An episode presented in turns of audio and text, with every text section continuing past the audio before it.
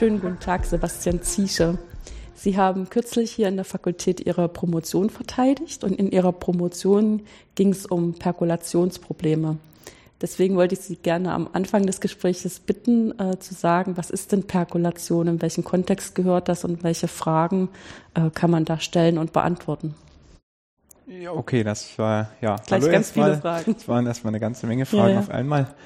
Ähm, ja, was ist Perkulation? Also Perkulation ist ein Modell, was, sagen wir mal, aus der statistischen Physik vielleicht kommt ähm, und was dazu dient, ähm, poröse Strukturen, äh, räumliche Strukturen zu modellieren, die irgendwie zufällig sind und ähm, man ist daran interessiert, wie durchlässig diese Strukturen sind. Also äh, perkulare, das ist ein lateinisches Wort, bedeutet so viel wie durchsickern, durchfließen. Ähm, und ja, das, wenn man jetzt mathematisch äh, sich die Sache anschaut, dann ähm, ist sozusagen das grundlegendste Modell äh, wie folgt, dass man sich ein, äh, sagen wir mal, d-dimensionales Gitter nimmt, ähm, als Graph jetzt mal gesehen, und ähm, für jeden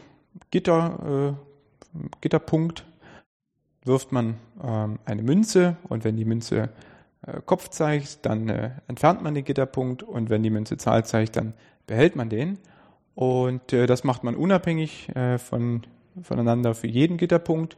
Und das heißt, ich habe, nachdem ich diese ganzen Münzwürfe durchgeführt habe, ähm, habe ich eine zufällige Teilmenge der Knoten noch behalten und äh, andere habe ich entfernt. Das heißt, ich habe irgendwie eine poröse äh, Struktur zufällig generiert und jetzt ähm, frage ich mich eben nach äh, ja, Durchlässigkeitseigenschaften oder eben nach den Eigenschaften der Zusammenhangskomponenten, die noch in dieser Struktur vorhanden sind. Mhm. Also ein physikalischer Hintergrund dafür wäre ja zum Beispiel sowas wie ähm, Durchflusseigenschaften von Boden ähm, zu modellieren, ja. wo man eben auch äh, nicht für jeden einzelnen Punkt jetzt messen kann, äh, ob da Material da ist oder ob da Wasser strömen kann oder Luft strömen kann oder irgendwelche anderen Flüssigkeiten. Aber man hat so bestimmte äh, statistische Daten darüber, wie dicht das Material gepackt ist. Und jetzt da draußen ein mathematisches Modell zu machen, was dann so eine Art Geometrie vorgibt, ist ja a priori erstmal gar nicht so klar. Ja, Und ähm, im Prinzip so die, die allererste Variante wäre dann sowas wie ein, so eine mittlere Verteilung zu haben.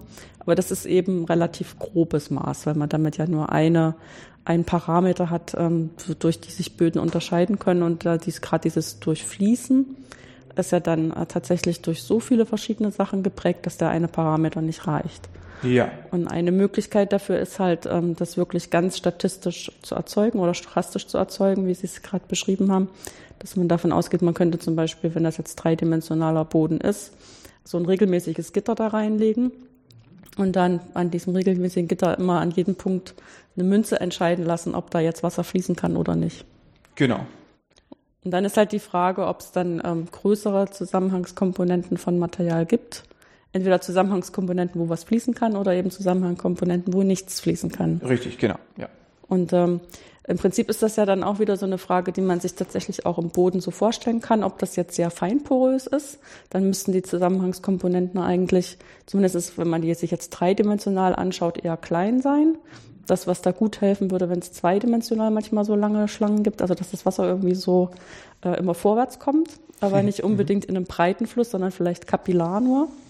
Und selbst diese Sachen sind ja dann auch ähm, jetzt, um die mathematisch zu beschreiben, was ich jetzt so rumgedruckst habe und was auch anschaulich irgendwie klar ist, ist ja auch gar nicht so einfach. Also wel- welche Art von Zusammenhangskomponenten das dann eigentlich sind. Ja, es ist ja auch so, selbst dieses stochastische Modell, sozusagen das ganz einfache Modell, das hat ja auch eben einen Parameter und zwar mit welcher Wahrscheinlichkeit ich jetzt einen Knoten da entferne oder ihn en entsprechend äh, da lasse.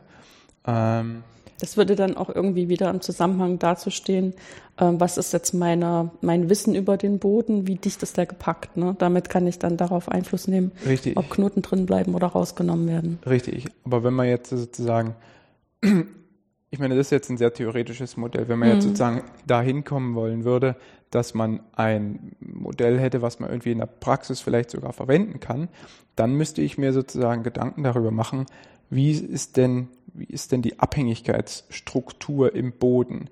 Ich meine, im Boden ist es ja so, dass eben die Hohlräume, die haben eine gewisse Form vielleicht, die sind nicht komplett zufällig.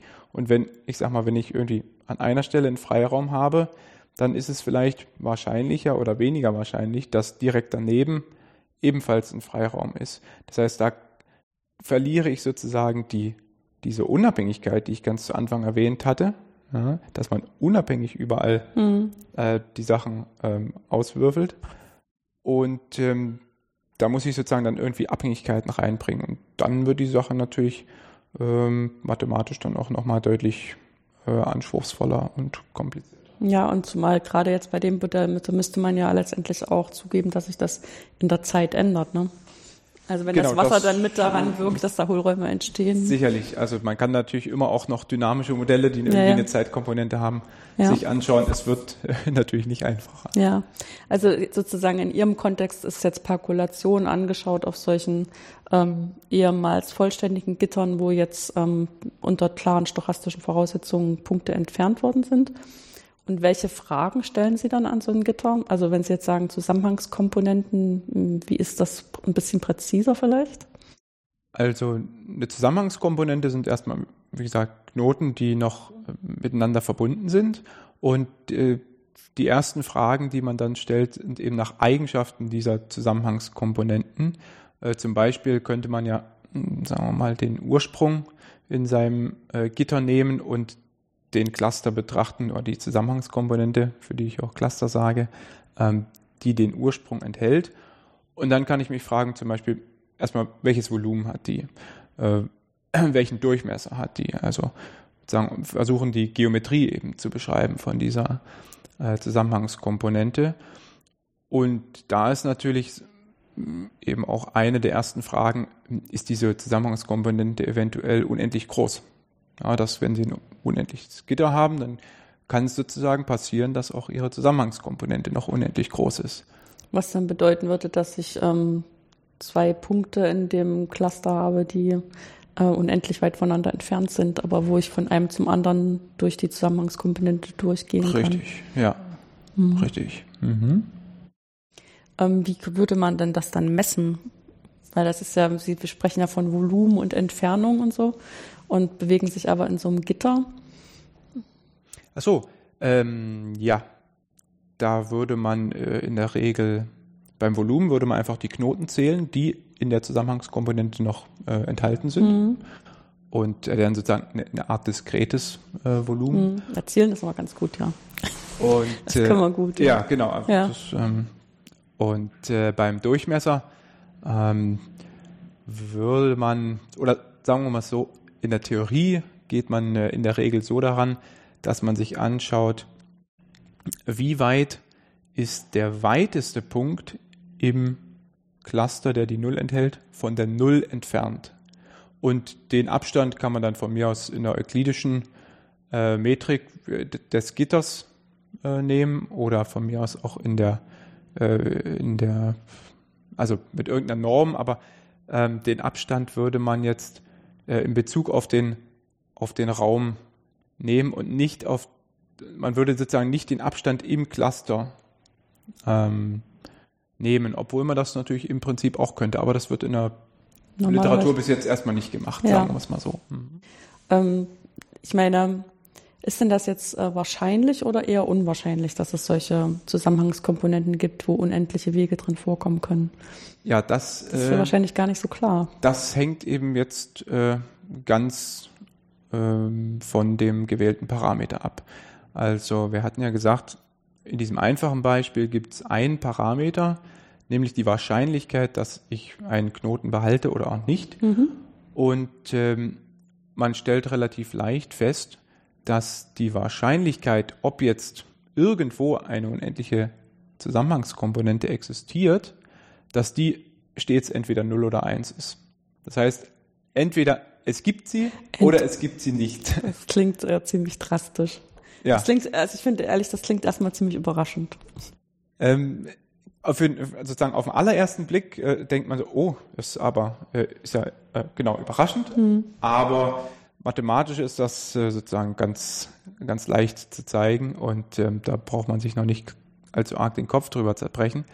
Ähm, was ist denn da die Idee dabei? Was ist die Idee dabei? Die Idee ist Kolmogorowsche 01-Gesetz, wenn mhm. ich es mal so sagen darf, ähm, was im Wesentlichen aussagt, dass Ereignisse, die nicht von dem Zustand endlich vieler Knoten abhängen und die Existenz eines unendlichen Clusters tut das nicht. Mhm. das ist egal, wenn ich mir ähm, eine Auswahl von endlich vielen Knoten anschaue, ist egal, wie die, ob die noch da sind oder ob sie nicht mehr da sind. Ähm, entweder der unendliche Cluster existiert oder er tut es nicht. Also es hängt von denen nicht ab. Und, ähm, und solche Ereignisse haben stets die Wahrscheinlichkeit 0 oder 1. Das ist ähm, ja, von Kolmogorov irgendwann mal gezeigt worden. Und ähm, ja, von daher ist das dann sofort äh, klar.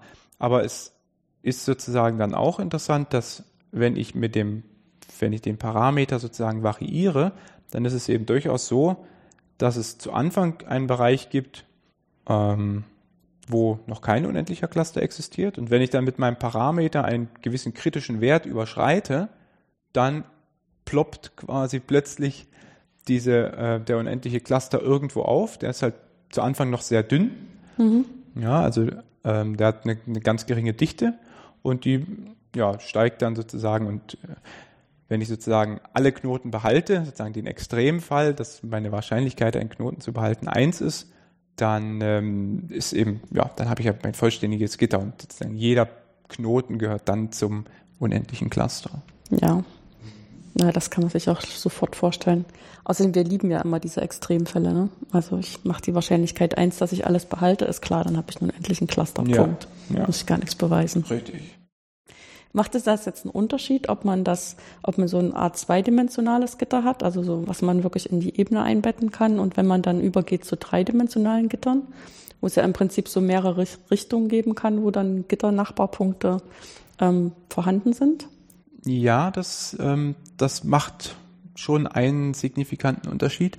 Und zwar, je nachdem, wie ich mir mein Gitter wähle, ähm, ist es so, dass es im zweidimensionalen eine ganze Reihe von Gittern gibt, zum Beispiel das, ähm, das Sechseckgitter, ähm, bei dem entweder, ich sag mal ja, heuristisch, entweder die, sagen die Freiräume ähm, unendlich große Cluster bilden oder die Sachen, die ich sozusagen, die Knoten, die ich weggeworfen habe, ja, die ich gelöscht habe, dass die einen unendlich großen Cluster bilden.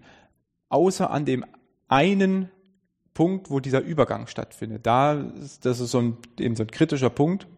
Das ist noch ein bisschen unklar. Ähm, aber das heißt, ich sag mal, wenn ich, wenn ich das jetzt aufmalen würde und sagen würde, die Knoten, die noch da sind, male ich schwarz, die anderen male ich weiß, mhm. dann wäre es quasi so, dass fast immer, also sozusagen bei fast egal welchem Parameter Sie wählen, bis auf diesen kritischen Punkt, haben Sie entweder einen unendlichen schwarzen Cluster oder sie haben einen unendlichen weißen Cluster. Ähm, und das ist, äh, das geht ihnen, das geht ihnen im dreidimensionalen Fall äh, verloren. Da, da kann es einfach passieren, dass sie zum Beispiel einen Bereich haben äh, von Parametern, wo sie sowohl einen unendlichen weißen als auch einen unendlichen schwarzen Cluster haben. Das heißt, diese Möglichkeit, dass man in mehr Richtungen Verbindung haben kann, ist tatsächlich strukturell reichhaltiger. Ja, ja. Ja, weil diese, das, wenn man sozusagen zweidimensional, wie Sie es gerade beschrieben haben, immer entweder das eine oder das andere als Cluster hat, ist ja dann, ähm, also zumindest solange man nur die Frage nach dem Cluster stellt, äh, nicht so eine reichhaltige Struktur. Ja, genau. Im zweidimensionalen ist es quasi immer so, entweder man hat den schwarzen, ein, ein See aus Schwarz mhm. und darin gibt es kleine weiße Inselchen, oder es ist genau umgekehrt, man hat ein, einen See aus Weiß wo lauter kleine schwarze Inselchen drin sind. Mhm. Ja. Und im, genau, und im Hördimensionen äh, gibt dieses Bild dann, ja. Ähm, jetzt ist ja schon so ein bisschen die Frage, also Sie hatten äh, gesagt, wie man das ähm, zweidimensional machen kann, dass man sagen kann, die Wahrscheinlichkeit ist entweder 0 oder 1. Aber welche mathematischen Methoden können Sie denn benutzen, um dann im dreidimensionalen zu zeigen, dass es eben ähm, mehr Möglichkeiten gibt als nur ein, also entweder die Lücken oder die Struktur selber ist ähm, hat ein unendliches Cluster. Also, das ist gar nicht mal so einfach zu zeigen. Denn im Wesentlichen müssen Sie ja dafür zeigen, dass der kritische, äh, dass der kritische Wert sozusagen echt kleiner als ein Halb ist. Mhm. Ja, dann ist sozusagen äh, vom kritischen Wert bis zu 1 minus dem kritischen Wert ist sozusagen diese, ist Lücke, ja. diese Lücke, ja. Wo Sie sowohl den unendlichen weißen als auch den unendlichen schwarzen Cluster hätten. Und da muss man schon relativ tief einsteigen. Also, mh, hm, ja, das ist gar nicht so einfach. Man könnte, also man, man muss sozusagen eine gute Möglichkeit finden, diesen kritischen Wert nach oben abzuschätzen. Und das kann man machen, indem man äh, für, für endliche Ausschnitte, also zum Beispiel könnte ich ja einen, sagen wir mal, einen Würfel, im dreidimensionalen könnte ich einen Würfel der Kantenlänge n mir hernehmen und für den versuchen, äh, gewisse Kennziffern zu berechnen, oder, ähm, oder wenigstens zu simulieren. Ähm, also Kennziffern in dem Sinne, dass ich das Modell nur auf diesen Würfel äh, realisiere und dann da irgendwie Durchlässigkeit, hm, wie gesagt, äh, mit irgendwelchen äh, Kennziffern eben beschreibe und daraus dann obere Schranken für den, für diesen kritischen Wert herleite. Aber da ist, also da muss man eine ganze Menge Mathematik betreiben, um diese Sachen hinzukriegen. Das ist ein bisschen, äh, das ist eine der schwereren Fragestellungen, sag ich mal so. Die kann man jetzt äh, schlecht in einem Satz. Nee, nee, ist schon klar. Aber das ist ja schon ähm, so, dass sie dann im Prinzip zwei Sachen machen. Das eine ist, dass sie sagen, sie nehmen sich halt so endliche Stücke raus, wie jetzt dieser n-dimensionale, Wür also der Würfel der Länge n war es ja. Ähm, für den kann man im Prinzip ähm, Rechenleistung haben und kann, was weiß ich, 10.000 Mal Realisierung auswürfeln lassen, wie Gitter da drin aussehen ja. können und kann dann zählen, ähm, ob das da so eine Tendenz gibt, Cluster zu bilden oder nicht. Ja. Auch wenn man natürlich da keinen unendlichen drin finden kann, finden kann, aber man kann einfach gucken, wie dicht ist das halt typischerweise gepackt. Richtig. Und wie, die, und wie sehr weicht das vielleicht auch von diesem typischen ab. Ne? Das sind ja diese zwei Sachen, dass man so Art Mittelwerte anguckt Richtig. und dann auch, wie sehr kann das abweichen. Ja. Und ich meine, da kann man immer noch sagen, okay, da muss man halt einfach intelligent probieren lassen, damit der Rechner das noch in ihrer Lebenszeit rauskriegt und ähm, hat dann letztendlich auch immer so eine obere Schranke, wie viel Realisierung man dann wirklich mal angucken kann und ab wann es einfach zu viel wird, weil man es nicht mehr hinkriegt. Aber dann der Übergang von dieser ähm, sozusagen diesem Ausschnitt, so ein typischer Ausschnitt ähm, zu dem, was dann wirklich sich aufs unendlich Dimensionale übertragen lässt. Das ist ja dann doch ähm, zutiefst irgendwie braucht es ja statistische Werkzeuge, dass ja. man da keinen Unfug macht. Deswegen hatten Sie wahrscheinlich auch schon von Schranken gesprochen, wenn man dann wahrscheinlich immer nur entweder von unten her oder von oben her sicher sein kann, was vielleicht nicht vorkommt. Ja, richtig. Also genau, man muss sozusagen dann wirklich da Theorie reinstecken. Mhm. Ähm, und das ist auch, sagen wir mal, das ist ein, ein großer Teil der, der Perkulationstheorie, beschäftigt sich auch mit diesem, sagen, mit diesem Paradigma, dass man verstehen will, was bedeutet die Existenz oder die Nicht-Existenz eines unendlichen Clusters lokal für, ein, äh, für einen Würfel ja, so oder für einen gewissen ja. Ausschnitt eben. Mhm. Ja. Und ähm, gut, man hat da gewisse Ungleichungen, hm, zum Beispiel die äh, sogenannte FKG, äh, Fortuin-Castellin-Ginibre-Ungleichung, äh, nach den drei Herren ist sie benannt, die sagt im Wesentlichen, dass äh, wenn Sie bereits wissen, dass mh, hm, gewisse Bereiche verbunden sind oder sozusagen durchlässig sind, dass es dann wahrscheinlicher wird, dass andere Bereiche in Ihrem Gitter ebenfalls durchlässig sind. Also sozusagen erstmal heuristisch irgendwie, ja, würde man mal zustimmen. Ja, das, das ist irgendwie entspricht den Beobachtungen und damit dem Bauchgefühl. Genau.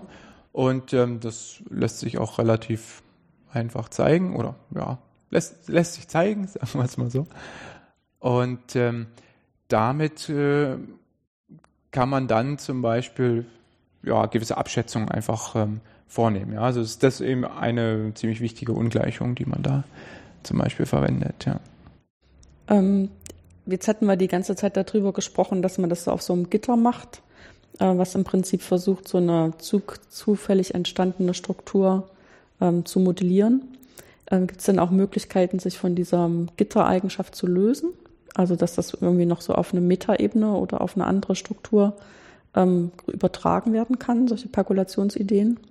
Ja, also das ist ja im Wesentlichen oder ja ein großer Teil von dem, was ich in meiner Arbeit versucht habe oder vielleicht auch bis zum Teil geschafft habe. Ähm, und zwar, dass man eben dieses einstufige stochastische Modell, ich habe mein Gitter und ich ähm, würfele diese Schwarz-Weiß-Färbung aus, ähm, dass man das zu einem, zu einem zweistufigen Modell macht, indem man sagt, gut, Gitter ist mir zu, zu starr, da kann ich zu wenig mit, ähm, mit modellieren. Ähm, ich möchte sozusagen einen zufälligen ähm, Graphen oder ja, in gewissem Sinne ein zufälliges Gitter äh, erzeugen. Und ähm, ja, das heißt, dass man in einem ersten Schritt ein, ein zufälliges Gitter erzeugt und dann in einem zweiten Schritt dieses Gitter äh, ja, unabhängig wieder schwarz und weiß sozusagen ausdünnt, einfärbt. Sozusagen, ja, ja. ausdünnt. Ja. Also das mit dem Schwarz und Weiß einfärben ist natürlich irgendwie auch ähm, mathematisch dasselbe. Aber ich habe immer noch diese Vorstellung, dass man da äh, Lücken definiert. Ja, ja. und dann wäre es halt ausdünnen. Ja. ja, ist genau das Gleiche. Genau. Und was, ähm, was gäbe, also einfach um sich was vorstellen zu können, was wäre denn ein zufällig erzeugter Graph? Ähm, ja, ein Beispiel, wie, einfach ein einfaches. Wie könnte man das machen? Also was Sie zum Beispiel machen können, wäre, ähm, Sie könnten zum Beispiel in Ihrem Gitter, wenn Sie jetzt, Sie nehmen ein Gitter und, ähm, und Sie ersetzen zufällig, also machen wir mal das im zweidimensionalen. Mhm. Sie haben ja dann sozusagen Gitterpunkte, die vier, vier Nachbarn haben. Ja? In, in jede Himmelsrichtung sozusagen einen Nachbarn. Und Sie könnten jetzt zufällig jeden dieser Gitterpunkte durch ein, durch ein Quadrat von vier Gitterpunkten ersetzen, die sozusagen, wo jeder einzelne mit dem entsprechenden Nachbarn in die Himmelsrichtung verbunden ist und die untereinander sozusagen so ein Viereck bilden. Und das könnten Sie dann sozusagen auch wieder für jeden Gitterpunkt zufällig machen. Und dann hätten Sie ein zufälliges Gitter. Ja, das wäre irgendwie nicht mehr so regelmäßig wie Ihr ursprüngliches Gitter. Ähm, ja, das ist jetzt vielleicht eine Sache, die sich am schnellsten und einfachsten beschreiben Vorstellen lässt. Vorstellen lässt, ja. Hätte man sozusagen so einen stochastischen Prozess, ähm, der diese, dieses feste Gitter erstmal verändert in, in einer relativ einfachen Art und Richtig, Weise. Richtig, genau. Und dann würde man das hier nehmen und würde dann äh, noch einfärben. Ja. Oder was hier eine zweite Möglichkeit ist, folgendes. Ein Gitter kann man sich ja so vorstellen, dass, äh, also Gitter besteht ja aus lauter Quadraten. Ja? Und äh, die Mittelpunkte dieser Quadrate, wenn wir uns mal die Mittelpunkte dieser Quadrate vorstellen, dann ist das Quadrat um seinen Mittelpunkt sind genau die Punkte, die von diesem Mittelpunkt den, den kürzesten, die zu diesem Mittelpunkt den kürzesten Abstand haben äh, oder einen kürzeren Abstand als zu, andre, als zu allen anderen Mittelpunkten. Okay? So, und jetzt könnte ich wiederum auch hergehen und sagen, gut, die Mittelpunkte für ein in, in einem Gitter sind sozusagen ebenfalls angeordnet wie ein Gitter. Mhm. Aber ich könnte jetzt auch diese Punkte zufällig ähm, verschieben. Und dadurch wird, und wenn ich dann sozusagen wieder diese Konstruktion mache, dass ich ähm, Zellen bilde, wobei ich Punkte zusammenfasse, die zu einem Mittelpunkt den kürzesten, einen kürzeren Abstand haben als zu allen anderen Punkten, dann ähm, bilde ich das sogenannte Voronoi Gitter oder die Voronoi, das Voronoi-Mosaik.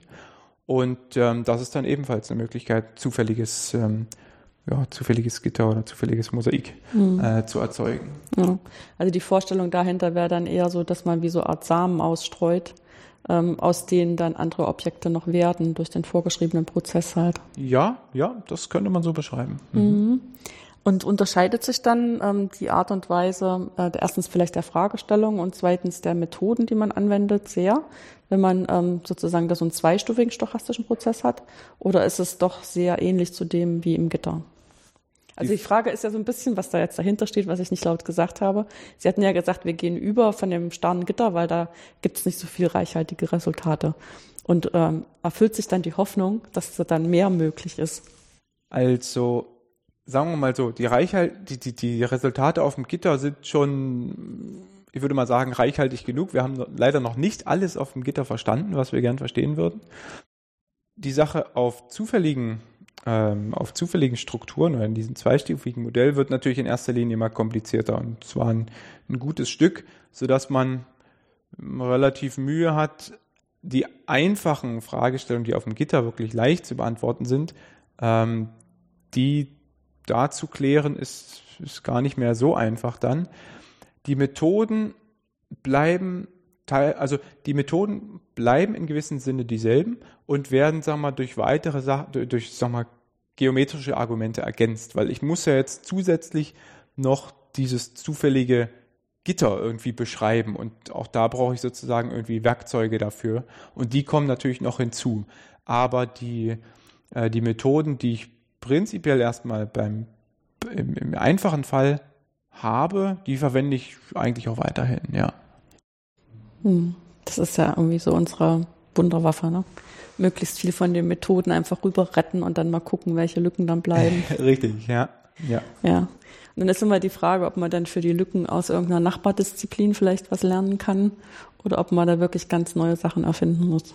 Ja, also ich sage mal so, die die Perkulation auf starren Gittern ist, sagen wir mal, sehr kombinatorisch, denn da ist irgendwie alles diskret und, ja, und, und starr. Und wenn ich jetzt sozusagen eben mit so einer zufälligen Struktur da noch dazu komme, dann, dann kommt eben plötzlich Geometrie, also oder viel, viel mehr Geometrie ins Spiel. Und ähm, und dann muss man dann eben teilweise erstmal zu den Geometern gehen und fragen, ja, was, was wisst ihr überhaupt über dieses Voronoi äh, Mosaik zum Beispiel. Ja, was was gibt es da eigentlich für, für Resultate und ähm, wie verhält sich das? Mhm. Ja, im Prinzip ist es ja auch eine witzige Sache, da ähm, doch wieder so eine Strukturbeschreibung zu haben für was, was eigentlich gar nicht sehr strukturiert aussieht fürs bloße Auge. Ne? Also so wie, also es ist ja nicht was, was sich irgendwie ständig wiederholt, sondern es hat einfach nur bestimmte stochastische Eigenschaften. Richtig, also es ist, hat sozusagen eine, eine Struktur in der Wahrscheinlichkeit, aber die konkreten Realisierungen sehen genau, eben total irgendwie zufällig an, und, und, ja. und, und, durcheinander aus, nicht wahr? Ja, ja das ist, das ist richtig. Ähm, jetzt haben Sie sich ja zu irgendeinem Zeitpunkt entschieden, sich mit diesem Thema lange zu beschäftigen, so dass es ähm, am Ende zu einer Promotion reicht, was Sie sich da selber überlegt haben. Auf welchem Weg sind Sie denn an diese Stelle gekommen, dass Sie das so ähm, erstens mal kannten und das dann auch noch so faszinierend fanden? Also die Perkulation habe ich bereits äh, in meiner Diplomarbeit kennengelernt. Äh, mein äh, damaliger Betreuer, Herr Zerner, der hat ähm, mich schon früh äh, und einige Kommilitonen für die Perkulation, äh, für die für die Stochastik begeistern können ähm, und ähm, hat mir dann für die für die Diplomarbeit eben ein Perkulationsmodell ähm, vorgeschlagen, dass ich mir das doch mal anschauen könnte und mal, dass ich doch mal die Literatur wälzen soll, was es dazu schon gibt. Das war so eine Sache, die er sich quasi ausgedacht hat und ähm, wir haben dann aber festgestellt, dass er das sozusagen neu, nochmal neu erfunden hat. Und ähm, ja, dann habe ich da so ein bisschen äh, rumgewerkelt und das, sagen wir mal so, die, die Methoden, die da verwendet wurden, die haben mir halt sehr gut gefallen und es hat mir sehr gut gefallen, dass man äh, die Sache sehr gut visualisieren kann. Also Sie können einfach ähm, da leicht Simulationen von machen und die Sachen wenigstens in Ausschnitten betrachten und äh, da, dadurch wird die ganze Sache sehr, ähm, sehr bildlich und ähm, ja, be begreifbar sozusagen. Ja, und nach meiner Diplomarbeit und nach dem Diplom dachte ich mir dann so, ja gut, ähm, tja, wer, wer soll denn jetzt einen Doktor machen, wenn nicht ich, wo ich, wo ich gerade ähm, so eine schöne Diplomarbeit geschrieben hatte und, ähm, und eben auch, ja, das Thema hat mir halt sehr gefallen. Und dann habe ich mich eben umgeschaut, wo, wo gibt es denn Stellen? Das ist ja immer die kritische Frage. Ich der Herr Zerner hat halt gesagt, okay, ich habe hab leider keine Stelle für Sie, aber fragen Sie doch mal in Karlsruhe. Und das hat dann funktioniert und der Herr Last meinte, ja, wir machen in unserer Arbeitsgruppe räumliche Modelle. Perkulation ist ein räumliches Modell. Sie können gerne versuchen, da weiterzumachen. Und, ähm, und dann habe ich mir angeschaut, okay, was wird denn in dieser Arbeitsgruppe sonst noch so gemacht? Was, mit was beschäftigen sich die Leute eigentlich? Und da habe ich eben festgestellt, gut, es geht viel um Punktprozesse, also sozusagen zufällige, äh, zufällige Punktmuster und eben um zufällige Mosaike. Und da kam mir die Idee, warum denn nicht mal ähm, sozusagen die Perkulation eben auf so ein zufälliges Mosaik ähm, herüberziehen und mal schauen, was es da so äh, für Möglichkeiten gibt. Und ähm, es gab ja sehr, ja, einige wenige Arbeiten in der Literatur bis, bereits dazu. Und da dachte ich so, Mensch, das müsste man doch eigentlich mal auf allgemeine Füße stellen. Da müsste man noch mal eine allgemeine Theorie zu entwickeln, nicht nur, nicht nur in ganz speziellen Beispielen das irgendwie äh, untersuchen. Und ähm, ja, das äh, dann bin ich da so, bin ich da so losgegangen. Und, ähm, und zu Anfang hatte ich noch das, das hehre Ziel, die in diesem Spezialfall äh, erzielten Resultate sozusagen ähm, in einem viel allgemeineren Setting äh, ebenfalls äh, nachzuweisen. Und habe, naja, sagen wir mal, zwei Jahre lang äh, kräftig gebohrt, aber es ist irgendwie nicht so richtig viel bei rausgekommen. Man muss ja im Endeffekt feststellen, dass es nicht funktioniert und dass wir das nicht hinkriegen oder dass ich es nicht hinkriege. Und da war ich erstmal ein bisschen ähm, ein bisschen, naja, perplex oder frustriert oder wie auch immer, dass das alles nicht funktioniert. Und dann habe ich mit Herrn Last noch ein, noch ein weiteres, äh, ein anderes Modell äh, zur Hand genommen und wir haben mal versucht, was, was da so zu machen ist. Das war dann der, der zweite Teil der Doktorarbeit. Damit habe ich mich dann nochmal ein Jahr beschäftigt und, ähm, und dann dachte ich so, na gut, jetzt müssen wir langsam mal, jetzt müssen wir halt aufschreiben, gut, wir haben nicht so viel geschafft, wie wir uns vorgenommen haben, aber jetzt schreiben wir es halt mal auf. Und dann beim Aufschreiben ist eine ganz äh, interessante Sache passiert.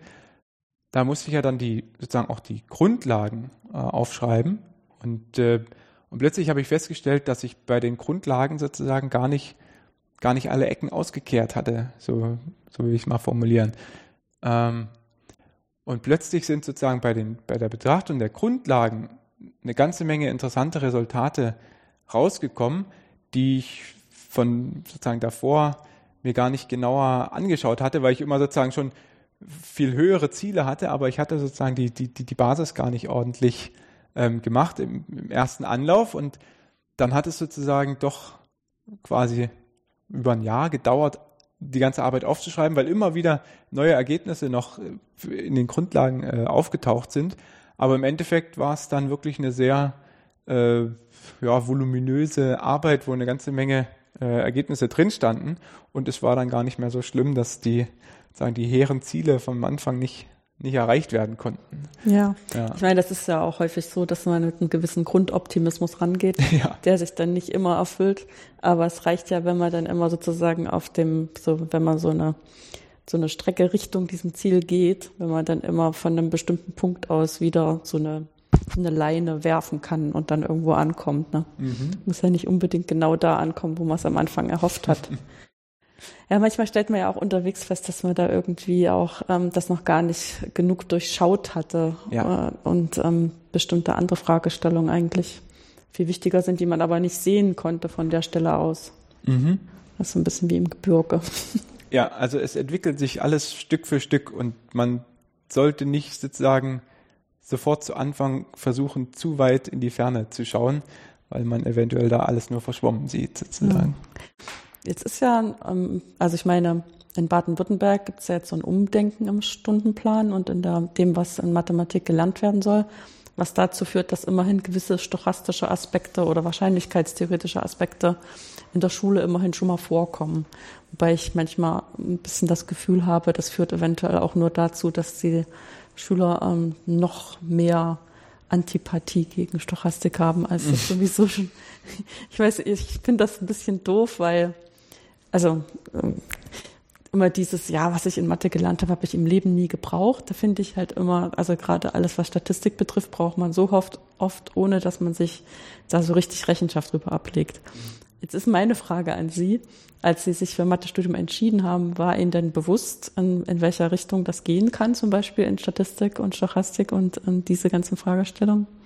Nein, muss ich ganz klar sagen, das war mir so nicht bewusst. Wir haben, obwohl ich in der Schule war, die eine wissenschaftliche und insbesondere mathematische Ausrichtung hatte. Und ich habe eine ganze Menge extra Mathematik gemacht, die vielleicht andere äh, Leute in meinem Alter nicht gemacht haben. Aber die Stochastik hat bei uns in der Schule äh, trotzdem so gut wie keine Rolle gespielt. Also das haben wir überhaupt nicht gemacht und ich hatte das so äh, nicht auf dem Schirm, muss ich sagen. Und auch im Studium muss man ja sagen, dass die äh, dass die Stochastik relativ spät erst einsetzt. Man macht ja die ersten zwei Semester erstmal äh, Analysis und lineare Algebra. Und ich glaube sogar bei uns war im dritten Semester die Numerik 1 und im vierten Semester war die Stochastik 1. Und das heißt, man ist erstmal anderthalb Jahre lang unterwegs, ohne sagen auch nur irgendwas von Stochastik äh, zu wissen äh, oder zu ahnen. Oder gut, vielleicht ahnt man schon was, aber man hat eben noch keine Vorlesung. Und das heißt, das kam erst relativ spät. Ja, ja der, der Herr Zerner hatte eben einen ziemlichen Kniff angewandt, indem er gesagt hat, wir machen ein Seminar, aber wir machen das Seminar nicht so wie alle anderen, sondern wir fahren nach ähm, äh, irgendwo an die äh, deutsch-schweizerische Grenze. Da hat die Uni Tübingen hat da so ein Häuschen ähm, und da mieten wir uns eine Woche ein äh, auf Unikosten und äh, das Einzige, was sie dafür tun müssen, ist einen Vortrag in Stochastik eben auszuarbeiten und ihn in diesem Seminar zu präsentieren. Und ähm, ja, im Endeffekt wurde das Seminar dann eben wirklich ein voller Erfolg, sowohl fachlich, also wir hatten sehr viele sehr gute Vorträge, wir hatten viele Leute, die sich sehr da reingehängt haben, die, die da richtig gut äh, mitgearbeitet haben. Und ähm, dann war aber eben einfach eine ganz tolle Atmosphäre da in dieser, in dieser Hütte. Und wir haben da auch schöne Wanderungen zum Beispiel zusammen äh, unternommen. Und ich glaube, von den 15 Leuten, die, die damals dieses Seminar mitgemacht haben, haben, glaube ich, in etwa 13 oder so dann bei ihm Diplomarbeit gemacht. Also das war, äh, da hat er die Leute einfach ähm, äh, gepackt und das, das war einfach ein, ein durchschlagender Erfolg, dieses, dieses Seminar. Wie gesagt, sowohl fachlich als auch äh, auf so einer sozialen Ebene, sage ich mal. Ja, ich meine, das ist ja immer so der Punkt. Letztendlich ist ja äh, jedes Thema in der Mathematik extrem interessant für die Leute, die das betreiben. Ja. Das heißt für den Hochschullehrer an und für sich. Ne? Und eigentlich hat man auch dieses Potenzial, gewissen Teil dieser ähm, Begeisterung auch weiterzugeben, wenn es die richtigen Rahmenbedingungen dafür gibt. Ne? Ja. Und dann muss man einfach mal die Rahmenbedingungen manchmal schaffen. Ja. Aber ich kenne das auch aus Bonn. Wir haben das auch gemacht. So, ja, also aber wir nicht über das Ganze, wir sind meistens dann Freitag auf Sonntag weggefahren mit ja, der Gruppe. Kann man auch machen. Ja. Hm. ja.